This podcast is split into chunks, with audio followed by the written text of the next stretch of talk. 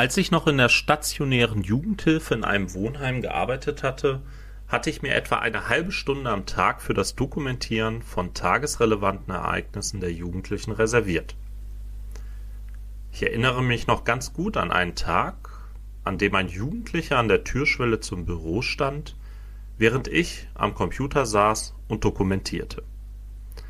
Er fragte mich, was ich denn da machen würde, woraufhin ich erwiderte, dass ich dokumentieren würde. Nachdem ich dem Jugendlichen erklärte, warum ich dokumentiere, sagte er mir, du schreibst doch eh nur Blödsinn über mich. Von da an ließ mich das Thema der Dokumentation in Hilfekontexten nicht los. Ich fragte mich, wie ich die Adressatin an dieser so formellen Hilfeplanung partizipieren lassen könnte.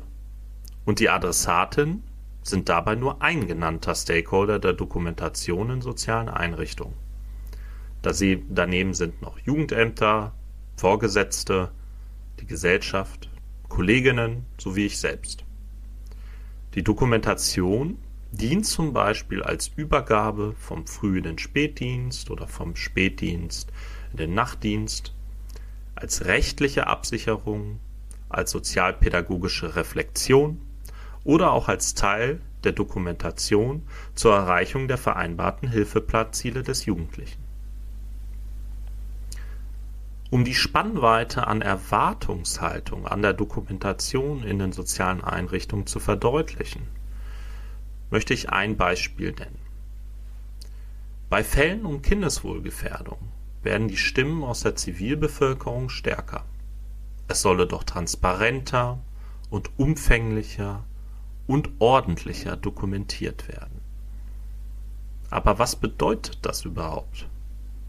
Nach vielen Recherchen zum Thema Dokumentation ist mir auch aufgefallen, dass die Dokumentation auf organisationaler Ebene zum einen mit dem Thema Qualitätsmanagement verknüpft ist und zum anderen auf institutioneller Ebene mit dem Thema Wirkung.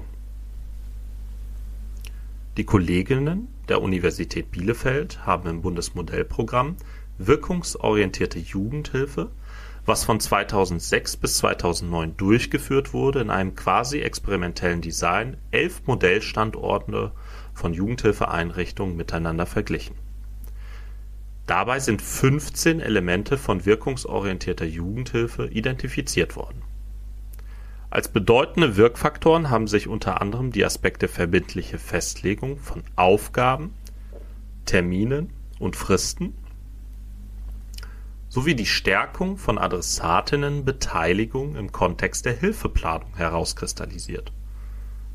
Es würde demnach aus wissenschaftlicher Perspektive nichts dagegen sprechen, Jugendliche an der Dokumentation zu beteiligen. Aber was würde in Organisationen passieren wenn Adressaten die Dokumentation über sich selbst lesen könnten. Vielleicht sollte man noch spezifischer fragen, wie würde sich die Dokumentation von pädagogischen Fachkräften verändern, wenn sie wüssten, dass Adressaten diese lesen könnten? Würde die Dokumentation dadurch sogar wertfreier? Und die wichtigste Frage, wollen manche Jugendliche überhaupt an der Dokumentation partizipieren?